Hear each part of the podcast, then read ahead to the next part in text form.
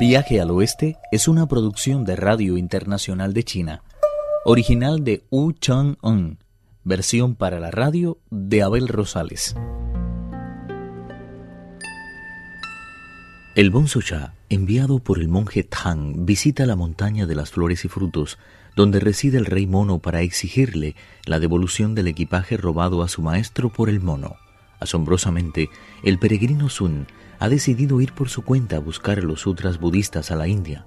Valiéndose de la magia, ha logrado convertir algunos monos en copias vivientes de sus compañeros de viaje. Siguiendo sus órdenes y ante la mirada atónita del Bonzo Shah, los monos aparecieron con un caballo blanco, un tripitaka tang, un pachie con el equipaje y un Bonzo Shah con el báculo del maestro. Eran tan idénticos al original que el propio Uchin se quedó mudo de asombro. Veía su propia imagen y las palabras huían de su boca como hojas de bambú a merced del viento. Por fin pudo más la ira que su temor y exclamó furioso. Es imposible que exista otro Sha. Nadie puede copiar su forma de andar, ni su manera de sentarse, ni su modo de ser. No basta con apropiarse de su nombre. Descargó sobre la cabeza del impostor un golpe tan certero que al instante quedó reducido a polvo. Se vio entonces que no era más que un mono disfrazado de monje. Enfurecido el peregrino echó mano a la barra de los extremos de oro y se lanzó contra su antiguo compañero de viaje. Los otros monos trataron de rodearle, pero él logró abrirse camino con ayuda del báculo de matar monstruos y se elevó hacia lo alto. Mientras huía, se dijo Qué poco escrupuloso es ese maldito mono. Tengo que ir a comunicar enseguida a la polisarva lo que ha ocurrido. El peregrino ni siquiera se molestó en perseguirle. Al ver que abandonaba el campo, regresó a la caverna y ordenó que desollaran al mono muerto. Una vez frita, su carne fue servida entre todos los presentes, junto con unos vasos de licor de coco. Tras degustar tan espléndidos manjares, el peregrino escogió a otro mono que dominaba el arte de la metamorfosis y al instante se convirtió en una copia exacta del Bonzo. Aunque conocía todos los senderos que llevan al occidente, escuchó de buena gana las instrucciones que le dio su señor, por lo que, de momento, no hablaremos más de esos impostores. El Bonzo Shah, quien tras abandonar los límites del Océano Oriental y viajar sin detenerse durante un día y una noche, logró avistar por fin la montaña Potalaca. Picado por la curiosidad, detuvo la nube en la que viajaba y miró a su alrededor. Jamás había visto un lugar tan extraordinario como aquel. Aunque escondido a los ojos de los mortales, pertenecía a la vez a la tierra y al cielo. En él confluían cientos de arroyos, como si quisieran purificar de sus imperfecciones las estrellas y el sol. Allí el viento poseía una dulzura especial y los rayos de la luna parecían más vivos y luminosos. Cuando la marea crecía, monstruos marinos fantásticos se transformaban en aves y algunas bestias nadaban placenteras entre las olas. Aquí era el punto en el que confluían las aguas del Océano Oriental y el Mar del Noroeste. Los cuatro mares recibían en aquellos parajes su fuerza vital, aunque en todos ellos existían islas habitadas por inmortales. ¿Para qué hablar de la belleza de Penglai cuando la de la montaña Potalaca era infinitamente mayor? Las cumbres de la montaña en la que se hallaba excavada brillaban como gemas. A su alrededor flotaba una neblina tan luminosa que parecía haberse apoderado de todos los rayos de la luna. Garzas de color blanco revoloteaban por encima de las cumbres, punteando con su sombra los nidos de los fénix que escondían los rugosos árboles de las laderas. Aquel lugar estaba impregnado de tal aura de santidad que hasta los peces saltaban por encima de las olas, ansiosos por escuchar la lectura de las escrituras y los principios que conducen a la inmortalidad. Aunque le hubiera gustado contemplar aquella belleza durante cientos de años, el Bonzo Shah paró su nube en la montaña Potalaca. Enseguida le salió al encuentro el discípulo Moxa. Shah le dijo, Si no te importa, me gustaría que me condujeras ante la Bodhisattva. Por fuerza, el monjetán ha tenido que encontrarse con una tremenda dificultad y ha enviado a Ponzo Shah para solicitar la ayuda de la Bodhisattva. Kuan Yin ordenó a Moxa que hiciera pasar a Wu Ting. El bonzo se echó rostro en tierra y empezó a golpear el suelo con la frente.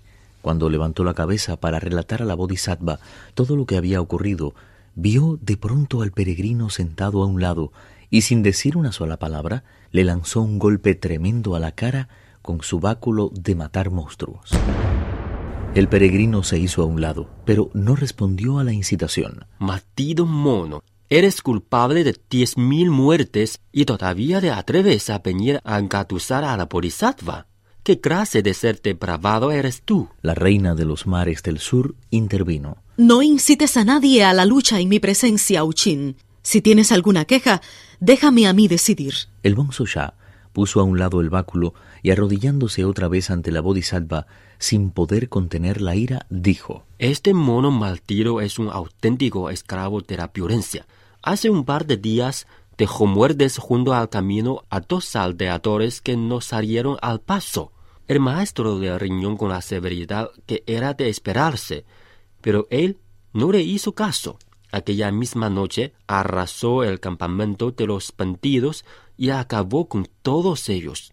Tuvo incluso la osadía de cortarle a uno la cabeza y llevársela al maestro, que cayó del caballo a consecuencia del susto. Tanta crueldad le parió la prohibición de seguir adelante con nosotros. En cuanto se hubo marchado, el maestro comenzó a sentir un hambre y una sed insoportables y encargó a Pache que fuera en busca de agua. Como tardaba en volver, decidí ir en su busca, sin sospechar que eso era, precisamente, lo que estaba esperando el peregrino Sun.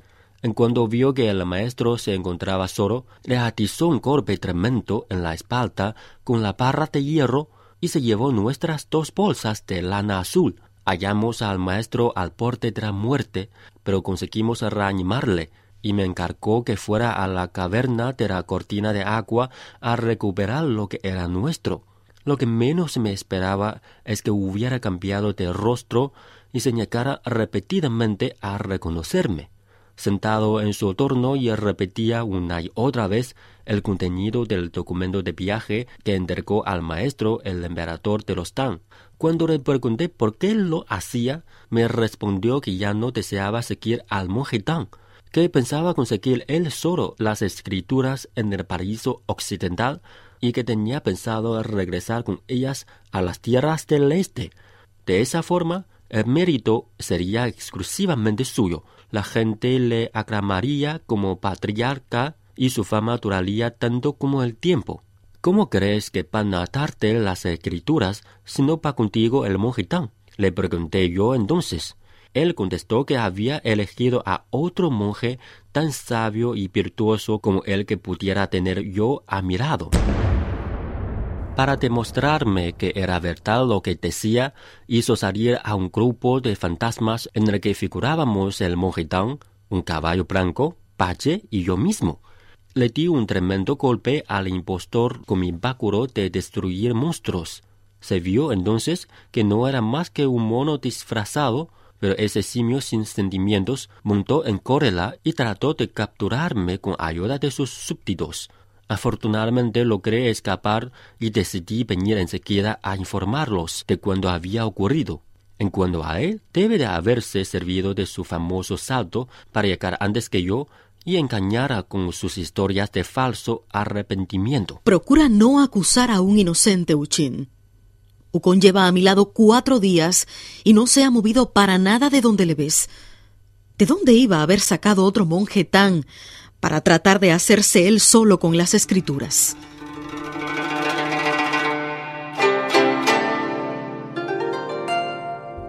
Viaje al Oeste, uno de los cuatro grandes clásicos de la literatura china. Versión para la radio, Abel Rosales. Actuaron en este capítulo Pedro Wang, Guillermo Lee y Carelis Cusidó. Esta es una realización de Abel Rosales, quien les habla, para Radio Internacional de China.